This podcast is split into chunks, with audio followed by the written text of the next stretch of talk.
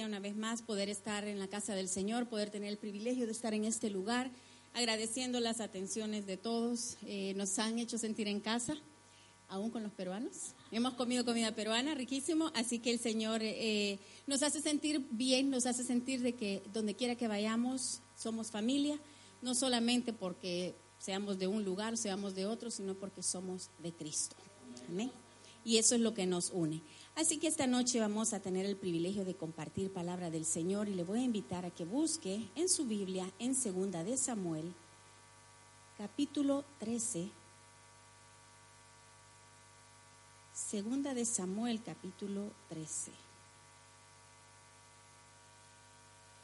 La palabra del Señor nos habla en esta porción de la Biblia de una historia muy bonita y al mismo tiempo una familia un tanto complicada, pero eh, nos deja una gran enseñanza. espero que en esta noche nosotros podamos eh, tomar a bien el consejo o lo que a través de esta eh, lectura podemos aprender. La palabra del Señor dice, es una historia bastante extensa, pero vamos a tratar de, de, resumirla un poco para que podamos sacar el condensado de lo que nosotros necesitamos, el consejo de esta tarde. Este es en versículo, versículo del 1 en adelante, segunda de Samuel capítulo 13, versículo del 1 en adelante. Dice así la palabra del Señor. Aconteció después de esto que teniendo Absalón, hijo de David, una hermana hermosa que se llamaba Tamar, se enamoró de ella Amnón, hijo de David. Primer error. Y estaba Amnón angustiado hasta enfermarse por Tamar, su hermana, pues por ser ella virgen parecía le parecía a Amnón que sería difícil hacerle, hacerle cosa alguna. Vamos a saltar al versículo 11. Y cuando ella se la puso delante para que, que comiese, asió de ella y le dijo, ven hermana mía, acuéstate conmigo.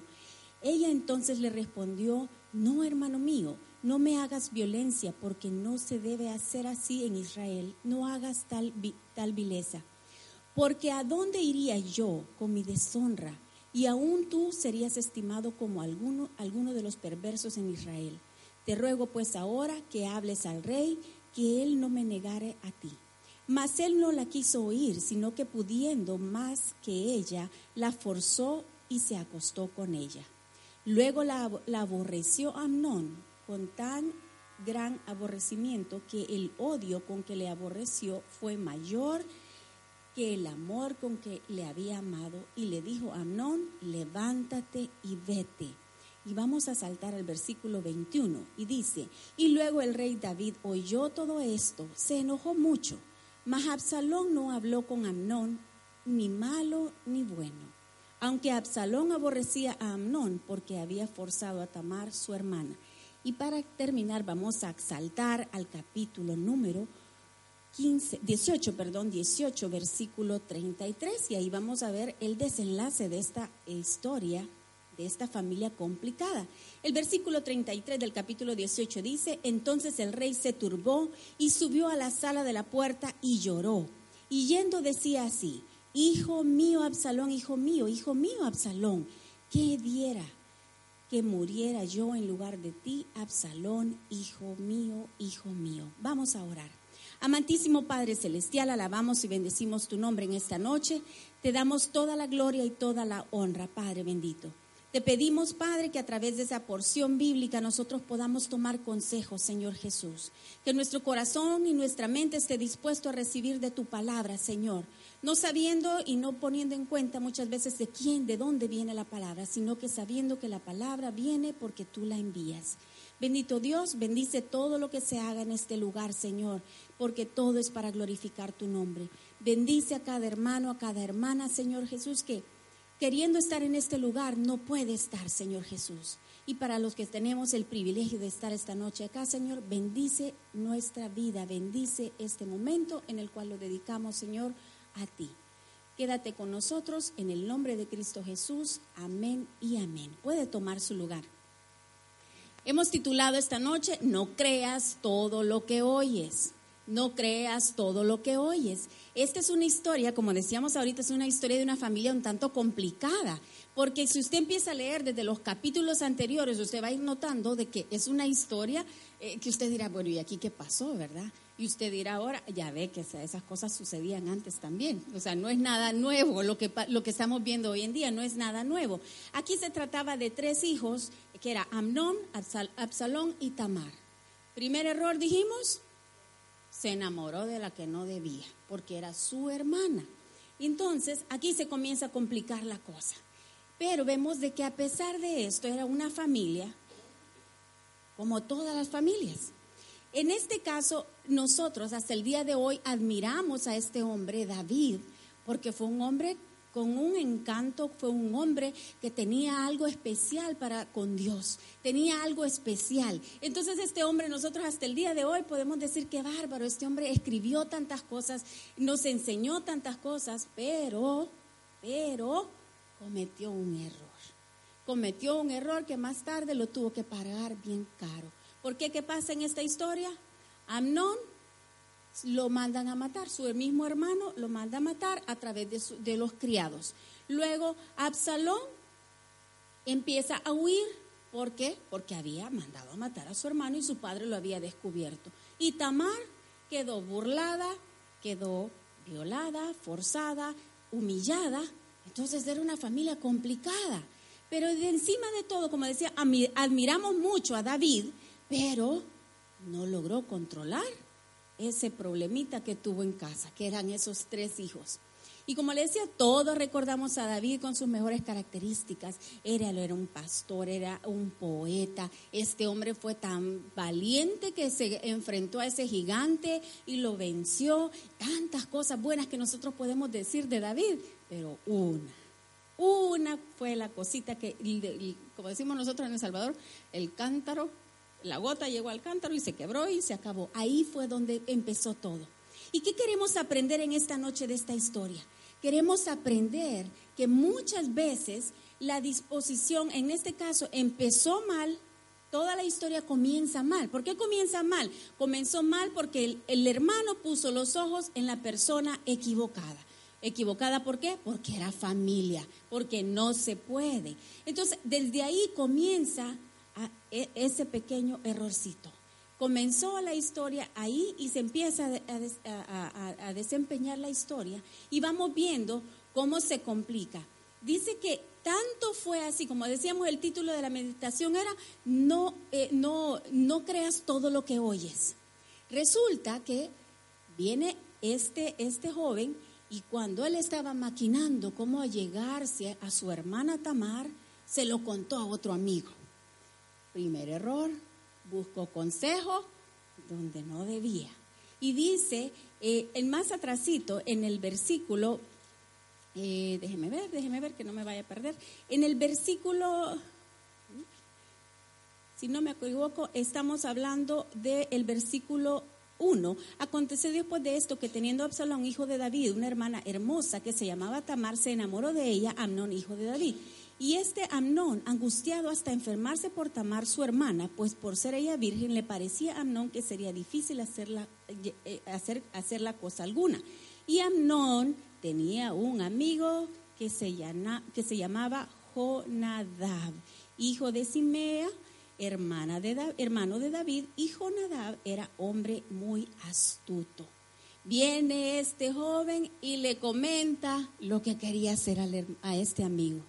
Y él le da la brillante idea que le dice, hacete el enfermo, hacete el enfermo y, y entonces va a venir tu hermana y que te dé de comer. Todo lo comenzaron a maquinar, empezaron a hacer ese plan. Primero escuchó la voz, el consejo de quien no debía. Se abocó a una persona equivocada y ahí comenzó el error. Después de eso, para no cansar y no hacer la historia tan larga, resulta que este, este, este joven se hace el enfermo y total eh, abusa de su hermana, pero ve que la historia dice que ella le decía que no, porque ella sabía que eso no estaba correcto. Ella le dice no, no, no, mas sin embargo él lo hace. Y después de eso dice que así como la amaba, porque dice que era hermosa, se puede imaginar cómo, cómo describen a David como un hombre muy apuesto, como un George Clooney, más o menos así. E, era hermoso, cómo habrán sido los hijos, cómo habrá sido la hija, que la palabra del Señor nos dice que era hermosa. Entonces dice que tanto cuando comete el error, cuando comete el pecado, inmediatamente él despierta y la aborrece. En los tiempos bíblicos, llegar a, abusar a una mujer, el repudio no solo era de parte de quien lo había hecho, sino del resto del pueblo. Entonces esta mujer era, pobrecita, su vida se había terminado. Pero encima de eso, cuando ella va y visita a su hermano Absalón, y Absalón le, obviamente la nota que algo sucedió y ella le cuenta lo que pasa, él se enoja mucho. Y aquí comienza la historia. Comienza a desempeñarse la historia donde leímos en el capítulo, siempre en el capítulo 13, versículo 21, y dice, y luego el rey David oyó todo esto y se enojó mucho. Los que tenemos hijos, los que tenemos hijas, usted sabe que si alguien nos toca a nuestros hijos, es como que nos toquen a nosotros mismos. Y vemos cómo David simplemente se enojó, dice, se enojó mucho. Hubiéramos esperado que por haberle hecho eso, hubiera, hubiera buscado, siendo él el rey, nosotros podemos decir, tuvo que haber dicho, este tiene que pagar por lo que hizo, aún siendo mi hijo, porque era su hijo, era su hija la que le habían tocado. Yo no, tengo, no tuve el privilegio de tener hembras, pero yo sé que tener una hembra es, delicado. Y, usted sabe que usted cuida a su hija por todos, por todos lados. Yo, independientemente es hembra o es varón. Porque, porque yo hoy les, compartí a la hermana y me dice, ¿cuántos años tienen sus hijos? Tienen 21, el mayor, le, ah, ya no son niños, pero la madre siempre se refiere a que son niños, porque nosotros estamos protegiendo a nuestros hijos todo el tiempo. Entonces aquí le tocan a la hija David y simplemente dice que David cuando oyó que ellos estaban hablando, cuando ellos, cuando él, cuando ella le estaba contando a su hermano, el papá solo escuchó y solamente se enojó y no hizo nada. Muchas veces nosotros en nuestra vida debemos de entender que podemos cometer los errores, pero Dios te perdona, pero la consecuencia la pagas. Como decía nuestro pastor general, de que la factura la vas a pagar, la vas a pagar. Dios es un Dios misericordioso, Dios es un Dios de amor, pero la consecuencia te la llevas. Todos sabemos que si usted se mete con una jovencita, Dios te va a perdonar o si Dios te va a perdonar el error que cometiste porque no era el tiempo correcto, pero el bebé ya viene en camino. Entonces la consecuencia la pagamos, pero por la misericordia de Dios somos perdonados. Entonces la disposición aquí hubiera sido la clave perfecta, que pudiesen reconocer el error que habían cometido. Pero ni David reconoció que no estaba actuando como debía de actuar, ni tampoco su hermano Absalón pudo reconocer, ni tampoco Amnón reconoció. Entonces ahí termina de complicarse la cosa. Vemos que en la vida, en, nuestras vidas, si nosotros pecamos, si nosotros guardamos silencio, entonces ahí es donde todo se complica. Guardar silencio no es la solución. La solución es confrontar, la solución es hablar, la, la solución es abrir la boca para poder solucionar las cosas. No solamente entre, entre la familia, entre los amigos, entre los hermanos, para con Dios. Porque a veces cometemos los errores y creemos que Dios no lo ve, pero Dios te ve. Dios acepta tu confesión. Dios acepta tu falta, mi falta, pero la consecuencia la pago. Pero el silencio, porque muchas veces queremos cerrar la boca y decir aquí no pasó nada, que fue lo que David trató de hacer, de decir aquí no pasa nada, solamente me enojé porque, ay, abusaron a la hija y simplemente no pasó nada. David fue un gran administrador, David fue un gran hombre, pero como padre dejó mucho que desear. Y en esta noche yo quiero que usted y yo tomemos el consejo de que para nosotros llevar nuestros hogares, nuestras vidas, nuestro diario vivir, usted aprenda a hablar y no aprenda y no calle, porque muchas veces cometemos ese error. Por ahí andaba un programa que decía lo que callamos las mujeres. ¿Cuántas cosas nos callamos las mujeres? Y no se solucionan porque usted no abre la boca. Y voy a dejar a las hermanas en paz. Ahora los hermanos, ¿cuántas cosas usted anda llevando? Pero como no dice nada, usted cree que las cosas se solucionaron? Por ahí contaban de que dice que este esposo, la, esposa siempre le cocinaba con mucha sal y mucha sal y nunca le decía nada. Entonces la mujer creía que echándole toda la sal lo tenía feliz, pero el hombre no hablaba. Entonces creemos que la solución es callar. Creemos que vamos a solucionar o creemos que la otra persona ya, ya, ya sabe. No, tenemos que hablar, tenemos que confrontar, tenemos que abrir esa boca para lograr tener ese perdón. Y, a menudo usamos esa, esa, esa, esa, clave, nosotros esa llave, la ocupamos el silencio, el silencio. Pero el silencio al final a esta familia le complicó todo. ¿Por qué? Dijimos, la hija fue abusada, el otro fue muerto, el otro andaba huyendo y al final de la historia, si usted yo la invito que si no se puede la historia, que usted lea los capítulos 12, 13, 14, 15 y ahí se va a ir enterando de cómo terminó esta familia de complicada. Porque al final, como leímos en el último versículo, en el capítulo 18, dice que David lloró amargamente, lloró muchísimo por lo que él, por lo que él había cometido al final, porque perdió sus dos hijos y su hija, por ende, también la perdió. Entonces el silencio a nosotros muchas veces nos, nos complica. Sabe que había un caso que a mí en, lo particular me, me, dolió mucho el corazón porque son los secretos a veces que, que, guardamos, vea, secretos de familia. No, no le digan a nadie porque este está bien, hermanos, está bien en muchas cosas, pero dentro de su hogar usted tiene que hablar, usted tiene que confrontar porque no va a andar divulgándole a medio mundo. Como decíamos, eh, este, este joven se allegó al mal consejero. Y a veces nosotros nos vamos y nos allegamos a alguien que en vez de ayudarte, te complica. En vez de, en vez de darte un consejo, te da un mal consejo. Pero tienes que tener esa sabiduría. Y el silencio complica.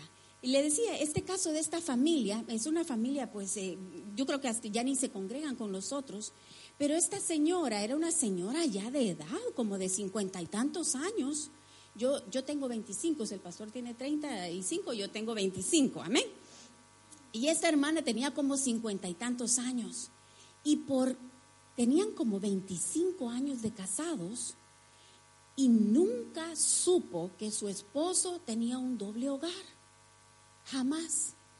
Y, casualmente en esta ocasión me recuerdo que por cosas de la vida, al final de cuentas ella se entera que su esposo no solamente tenía un doble hogar, sino que tenía una hija de la misma edad de su hija.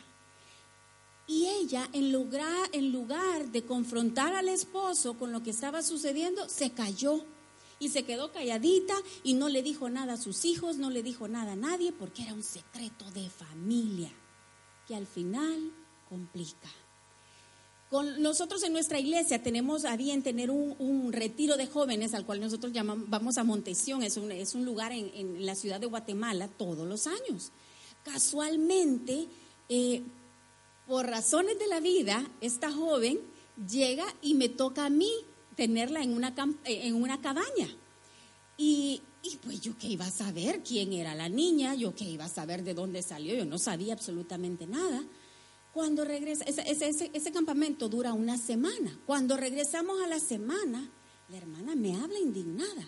Qué barbaridad, hermana, me dijo. Usted tomándose fotos con la muchachita que era hija de mi, de mi esposo. Y yo, mi hermana, ¿y de quién me está hablando? Si en nuestras cabañas habían 12, 15 niñas, ¿y cuál de todas es? Si yo no sé, o sea, nosotros vamos como guías y, usted está a cargo de esas jóvenes durante esa semana y, y resulta de que la hermana molesta. Y le digo, hermana, perdóneme, yo no sé quién es. Y usted sabe ahora los medios como son de, de, lindo, ve, pon, me manda la foto y encierra, ella es. Y me dice, usted que no se pudo fijar que el apellido, que tiene el mismo apellido que yo tengo. Hermana, perdóneme, no solo usted se llama Martínez, hay miles de Martínez, y obvio. Y, y me dice, esto me ha dolido, y bueno, armó el gran escándalo. Pero resulta que jamás le había dicho a sus hijos que existía otra hermana, otro familiar. Secretos de familia. Y resulta que con el tiempo, por razones de la vida, por lo mismo que las redes ahora están muy al día, se encuentran una, un hermano con la otra hermana. Se complica. Y al final termina mal. Porque si hubiésemos hablado las cosas desde un inicio, como familia, como personas maduras en Cristo, como personas maduras adultas, pudieron haber evitado romper el corazón de los jóvenes, romper el corazón de la esposa, romper la confianza que la esposa tenía en su esposo, creyendo que por esos veintitantos años su esposo andaba trabajando fuera. Y lo que menos estaba haciendo era trabajando fuera, estaba trabajando en otro hogar. Cosas de la vida que cometemos el error por guardar silencio. Y no quiero que usted ni yo cometamos el error, que nos vaya a suceder lo que le sucedió a David, que al final él se lamenta por lo que no hizo, se lamenta porque solamente se enojó, pero no hizo nada, no hizo nada. Entonces empieza a complicarse esto y vemos que en medio de esto su hijo Absalón se resiente, porque como papá no hizo nada, se resiente. ¿Cuántas veces usted y yo hemos guardado silencio y todo lo que tiene dentro de su corazón es resentimiento? ¿Qué es el resentimiento? Es el exceso de cosas del pasado que usted vive dándole vuelta. Ese es el resentimiento. Y eso es lo que esta familia, en particular la familia de David, guardó. Guardaron rencor. Absalón tenía rencor porque papá no hizo nada, porque papá no tomó el control. ¿De qué te sirve, papá, que tú seas un buen proveedor, que seas un buen hombre, que seas un buen... Si no, eres un buen padre que toma el lugar de la cabeza del hogar como debe de ser. ¿De qué te sirve, hermana? ¿O de qué me sirve, hermana, a mí?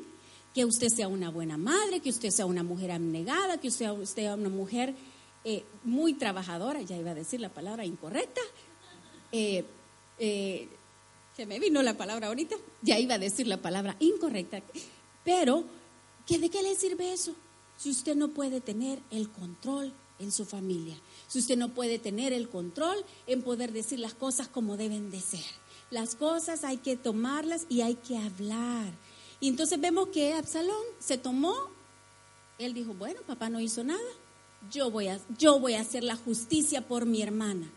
¿Por qué? Porque él tomó el lugar que no le correspondía a él porque como papá no tomó la responsabilidad, vino este y él la tomó.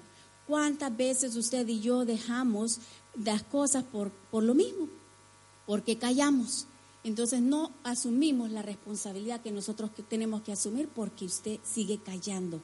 A David se le cayó la familia, se le desmoronó la familia porque guardó resentimiento, porque tenía en ese resentimiento de que, y todo el mundo callado.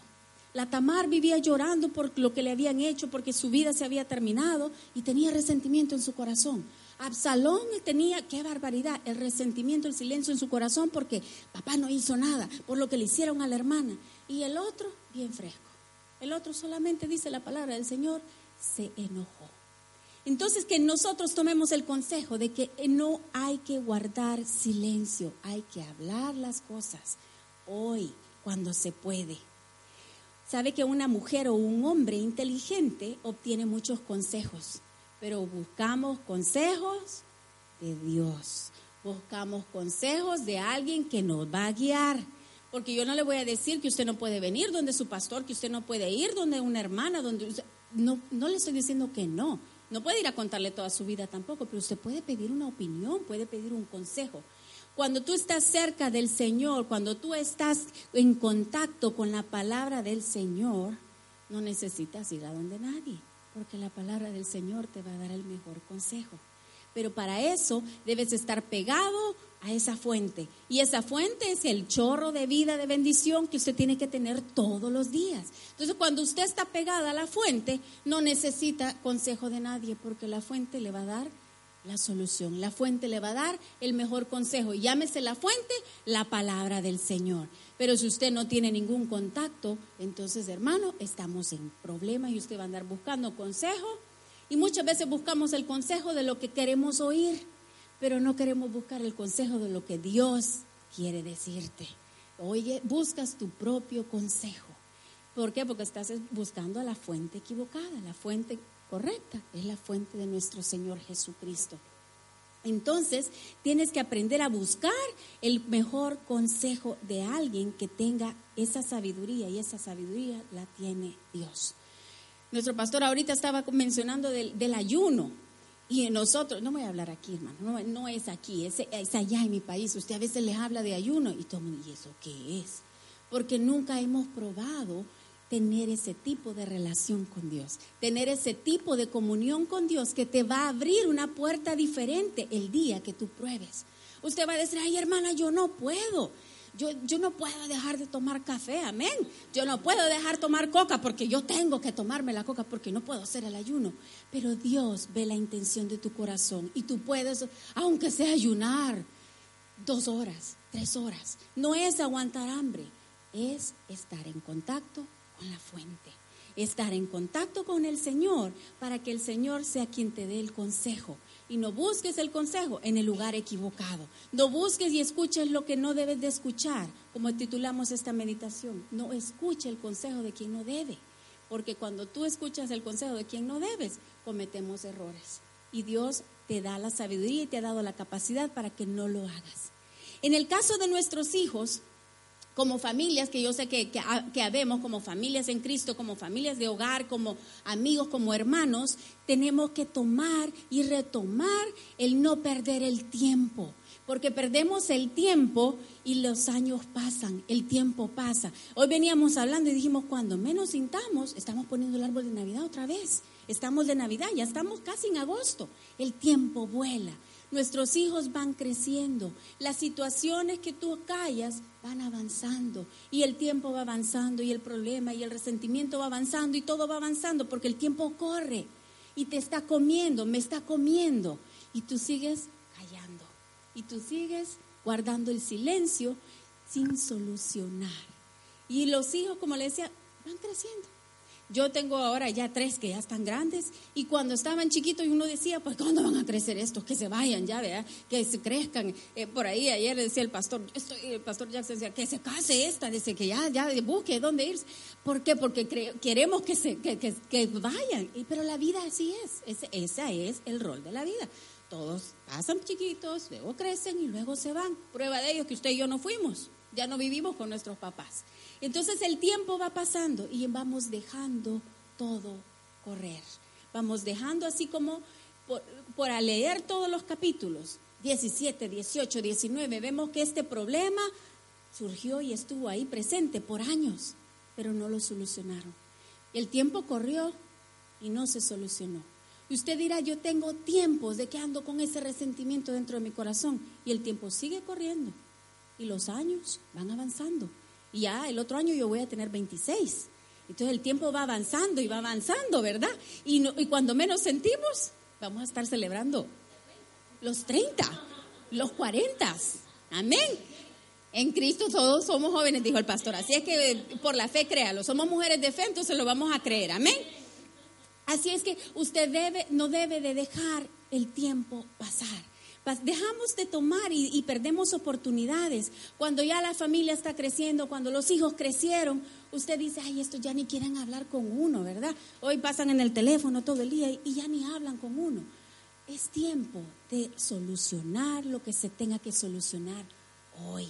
No espere a mañana, solucione las cosas hoy. Retome más a menudo, volver a donde sus hijos, cuando sus hijos estén descansando, vaya y ore por él. Dele gracias a Dios ahorita que se puede, para que no nos vaya a pasar y no nos vaya a comer el tiempo, como le pasó a David. No solucionó el problema, cayó y al final perdió a sus hijos y dice que es del final lloró. Lloró por lo que no dijo, lloró por lo que no hizo. Y entonces, ¿por qué, ¿por qué lloró después? Porque guardó silencio demasiado tiempo y el tiempo se lo comió. ¿Cuántas veces nuestros hijos han, están creciendo y hemos dejado de decirles cuánto les amamos. Estamos siempre señalando lo malo que están haciendo y olvidas decir lo bueno. ¿Cuántas veces tú olvidas decirle lo bueno a tu pareja? Ay, hija, mira, gracias porque le echaste sal y le echaste chile y le echaste de todo. Dele gracias porque lo hizo, dele gracias, pero no pierda la oportunidad de decir las cosas hoy que todavía se puede. Cuando los hijos están pequeños, usted anda con ellos para arriba y para abajo y los pone, los quita, los lleva, los... y hace todo. Y ese tiempo, cuando menos creemos, pasó. No deje pasar las oportunidades en su vida. Invierta tiempo en sus hijos, en su pareja, en su familia, en su iglesia. Tiempo con Dios. Invierta ese tiempo porque el tiempo está corriendo de una manera increíble. Ya miren, hoy es viernes, como nada. Y, así van corriendo los días y, vamos perdiendo las oportunidades. Muchas veces tanto para su pareja, para nuestras parejas, muchas veces decimos, no, sí que yo te amo, ¿no? Pero es que yo no quiero que me ames ni que me des regalos, que me des tiempo. ¿No es esa la queja número uno de las parejas? Tiempo. No te durmas, veamos la película juntos. Tiempo. Tiempo equivale a amor. Amor se manifiesta con tiempo. Hoy. Usted diga, ay, es que estos niños que molestan. ¿Cuántas veces me dice mamá en el día? Me dice como 50 veces mamá. Dele gracias a Dios por esas 50 veces que le dice mamá, porque ya va a crecer y después va a estar en el teléfono mudo. Entonces ahora aproveche, aproveche cada oportunidad.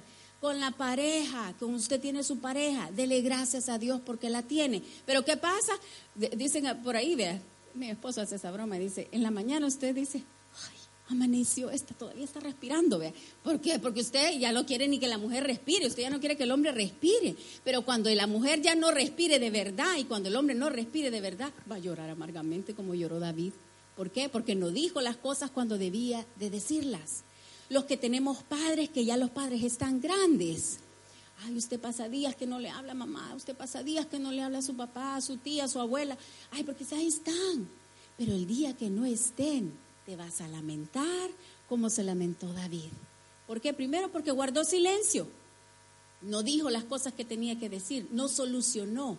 Pero lo más triste es que nosotros guardamos ese silencio, guardamos los sentimientos, guardamos todo y no lo decimos. Y cuando ya no están, entonces lloramos amargamente.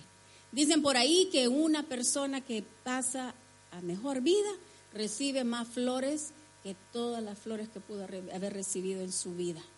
Pero ¿para qué las quiere cuando usted ya está en el otro lado? ¿Quién las va a ver? ¿Quién las va a sentir? ¿Quién las va a oler? Nadie. Toda la gente invitada. hagamos las cosas en vida. Hagamos todo lo que se pueda hacer en vida. Decir lo que sentimos en vida, ahora en vida. Recuerde que no es la cantidad de tiempo, sino que es la calidad de tiempo. ¿Por qué? Porque ponemos como pretexto número uno no hay tiempo, estamos trabajando, no tengo tiempo ni siquiera de irme a tomar un café con esta señora o con este señor o con esta hermana o con este hermano, no tengo tiempo, estamos demasiado ocupados. Pero después te vas a lamentar, te vas a lamentar cuando ya no los tengas. Y le decía con, esa, con eso de que los padres están creciendo, ellos también están ya adultos y creemos siempre que están ahí. Y como hijos, cuando tenemos a nuestros padres, usted, usted dice los jóvenes, ahí están, ahí están, ahí están. Pero cuando menos sientas, tus padres también ya no van a estar, mis papás ya no van a estar. Y nos vamos a lamentar de lo que no dijimos, porque guardaste silencio. Y después dice que este hombre lloró amargamente. Debemos que entender también que los caminos y las acciones son parte de los planes de Dios. No espere a que sea demasiado tarde. No espere hasta que ya no tengamos las cosas. No espere ese tiempo. Sabe que yo tengo por costumbre, a mí me regalan algo, lo que sea, yo me lo pongo. Lo que sea, de, si me regalan un perfume, yo le abro la caja y, yo me echo. Yo me, me tengo que echar y lo vuelvo a guardar porque no lo voy a usar en ese momento. Porque yo siempre digo, si yo me muero, les queda todo usado. Y ahí sí viene la otra que le compren nuevo porque le va a dar miedo usar lo mío, ¿vea? Entonces todo tiene que estar usado. Y yo me pongo todo. Yo tengo la bendición de que mi, mi madre y mi padre viven fuera de, en Estados Unidos y mi mamá a veces me manda alguna ropita, me manda una blusa, me manda una cosa y de repente me dice mi mami, ya te la pusiste? Yo sí, le digo yo, no ando calentando nada porque mañana no sé. ¿Por qué? Porque dejas todo para mañana dejas todo para mañana. Ese problema, mañana lo voy a solucionar. Tal cosa, eh, le voy a decir que, que lo siento, que me equivoqué, mañana lo voy a hacer. que le voy a decir que le aprecio el trabajo que hizo, le voy a decir esto, le voy a decir lo otro, y lo dejas para mañana.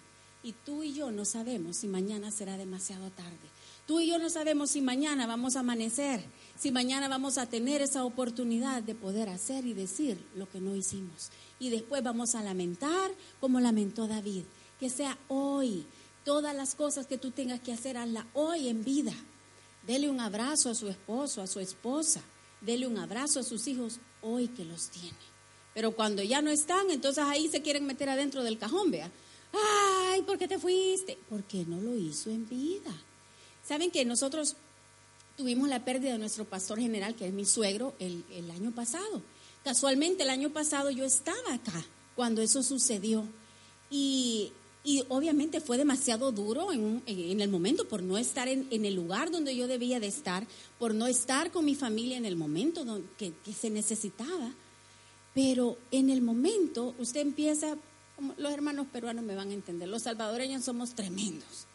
Y empieza la gente a hablar, qué barbaridad, la hermana Gisela anda en Italia y el suegro se acaba de morir. Y el suegro pasó a la presencia del Señor y esta mujer no está aquí la gente comenzó a hablar y a decir, eh, la gente habla, pero al final a mí lo que me dio la tranquilidad fue en el momento en que yo hablé con mi esposo y me dijo mi esposo, Dios estará contento y mi papá está contento de lo que tú estás haciendo, a donde estás haciendo lo que Él nos enseñó a hacer. Así es que no te lamentes que no puedes estar aquí. Obviamente no podía llegar por las cuestiones de tiempo, de horarios. Cuando yo llegase al Salvador ya, ya era tarde. No podía hacer nada. Pero en ese momento yo pensé y lo tomo y, le guste a quien le guste, yo siempre digo, yo hice en vida con mi suegro lo que se pudo hacer. No me puedo lamentar. dije, no estuve en el momento donde cuando yo hubiese querido estar. Pero al final dije, no me lamento porque yo hice lo que tenía que hacer. Yo le visité cuando le podía visitar. Yo lo vi cuando lo podía ver. Yo le cociné cuando yo le pude cocinar. A él le encantaba mucho la sopa de tomate que yo hacía. Y, a veces yo probaba haciéndole de un tipo de sopa y otro tipo de... Hasta que un día me dijo, mira hija, ya no me hagas nada, haceme tomate, de eso quiero yo. Y hoy, ¿qué recuerdo, qué recuerdos tengo yo ahora? Yo digo, yo sé que hice lo que tenía que hacer en vida. ¿Por qué? Porque no esperemos mañana, porque mañana no sabemos si va a llegar. Y después vamos a lamentar como lamentó este hombre la pérdida de su hijo por haber escuchado el mal consejo, mata a su hermano, lo manda a matar a través de los criados, lo matan, pero el otro empieza a huir, porque sabía que su padre al final había reaccionado, a su padre se había molestado y empieza a huir, y, sin embargo, el, padre, David, dice a los criados eh, y a todo el ejército, síganlo, búsquenlo, pero no lo vayan a matar. Pero había alguien que no se tocó el corazón y lo hizo, lo mató. Dice que este hombre iba huyendo, según cuenta la historia, en la palabra del Señor, no me la estoy inventando, léala, como le digo, lo invito a que lo lea. Él iba, iba eh, probablemente en su caballo o en lo que fuese, y, y, como tenían el cabello largo, él queda prendido de unas ramas del árbol.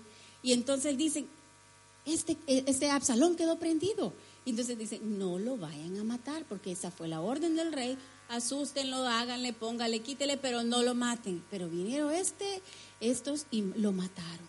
Entonces cuando le llega la noticia a David de que su hijo lo habían matado, empieza este hombre a llorar. Y fue lo que leímos en el capítulo 18, versículo 33. 18, 33. Entonces dice, cuando ya le llega la noticia a David de que su hijo ya, ya lo mataron, dice, entonces el rey se turbó y subió a la sala de la puerta y lloró. Y yendo decía así, Hijo mío, Absalón, hijo mío, Absalón, ¿quién me diera que muriera yo en lugar de ti, Absalón, hijo mío? Ya era muy tarde, ya era tarde para David de lamentarse que Absalón ya no estaba. Porque cuando ya no estaba, cuando tenía ese dolor, él quería haber sufrido eso, él. Como, como padres, a veces nosotros vemos a nuestros hijos enfermos y decimos, ay, que me doliera a mí, que me diera a mí, porque no a mis hijos. Eso le pasó a David. David decía que me hubiese sucedido a mí y no a él. Pero ¿qué pasó? Lamentó, primero, no haber confrontado, haber guardado el silencio. Segundo, haberle dado espacio al rencor le, le trajo complicaciones porque dejó correr el tiempo y dejó correr los años y no solucionó nada. Trató de callar y trató de tapar lo que había sucedido en esa familia. Pero en el fondo amaba. En el fondo sabía que era su hijo también y lo amaba y nunca se lo dijo. No le dijo cuánto lo amaba, no le dijo que lo perdonaba, no le dijo, mira hijo, ¿por qué lo hiciste? No lo confrontó jamás. Y entonces lloró y dice que pasó mucho tiempo este hombre arriba probablemente, en su, en su, en su, en su habitación, en su lugar donde el rey estuviese. Ahí pasó todo el tiempo llorando, lamentándose. Mi consejo a través de esta, de esta, de esta eh, lectura bíblica es que nosotros no nos lamentemos mañana de las cosas que podemos hacer hoy. No te lamentes mañana cuando venga el Señor por cada uno de nosotros y tú no hayas hecho lo que el Señor te mandó a hacer. Haz lo que el Señor te ha mandado hacer ahora, no mañana. Acepta al Señor ahora y no te lamentes mañana cuando ya sea demasiado tarde, porque no sabemos si la oportunidad la tendremos. No te lamentes mañana de lo que no puedes hacer hoy. No te lamentes mañana de que no amaste, corregiste o hablaste con tus hijos, tu familia, con tus amigos. ¿Cuántas veces a veces por amistades dejamos pasar cosas por resentimiento? Porque usted no le logró decir que la hermana, ya nos ha sucedido, que a veces usted le dijo algo, hermana, usted quizás la dieta no le está funcionando y usted y la hermana se quedó con el resentimiento y quizás le anda parando caras por todos lados, pero la hermana otra no sabe qué fue lo que dijo. ¿Qué pasa? El silencio te complica. Si tú te acercas y dices, mi hermana, venga para acá. ¿Y qué fue lo que yo le dije? O sea, si yo le he ofendido en algo, hermana, discúlpeme. Eso es lo que estoy tratando de enseñarte esta noche. Que no te quedes con las cosas guardadas. Abra la boca, diga lo que tenga que decir ahora. Busque a Dios ahora, no mañana cuando sea demasiado tarde. Ama al Señor ahora, sírvele al Señor ahora, no mañana cuando sea demasiado tarde. Hoy es el tiempo de que nos pongamos a cuentas con Dios para que Dios también pueda bendecir nuestras vidas. Para terminar, aprendemos muchas veces nosotros como hijos a ser hasta que aprendemos a ser hijos cuando nosotros somos padres. Porque ahí entiendes. Aprendemos a ser padres cuando somos abuelos. Y así va el ciclo de la vida. Pero no dejes pasar el tiempo, porque vamos pasando de etapa en etapa. Y hoy es el momento que no dejes pasar y no dejes para mañana lo que puedes hacer hoy. No dejes para mañana el ponerte a cuentas con el Señor cuando lo tienes que hacer hoy, porque cuando mañana sea demasiado tarde. Que sea hoy, para no lamentarnos el día de mañana como lo hizo David. Así que en esta noche yo quiero dejar en tu corazón que cada uno de nosotros no dejemos para después lo que podamos hacer hoy. Cambiemos nuestra actitud, bendice a todos, ama a todos, di lo que tengas que decir hoy, no mañana. Mañana será demasiado tarde. Vamos a orar. Gloria al Señor. Amantísimo Padre Celestial, te damos toda la gloria y toda la honra. Gracias, Señor, porque en esta noche nos has permitido compartir. Sabemos, Señor,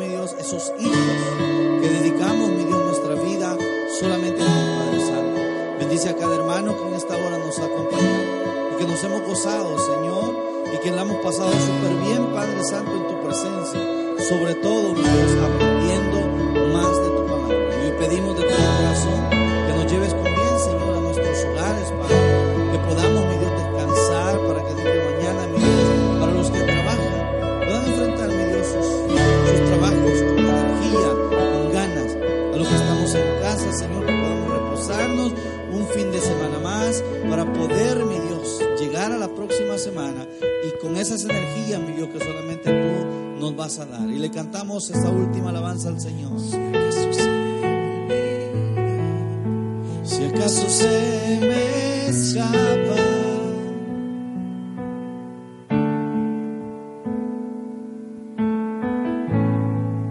Si acaso se me nubla la pasión en mi mirada. Le vamos a decir todos juntos al Señor, llévame al madero.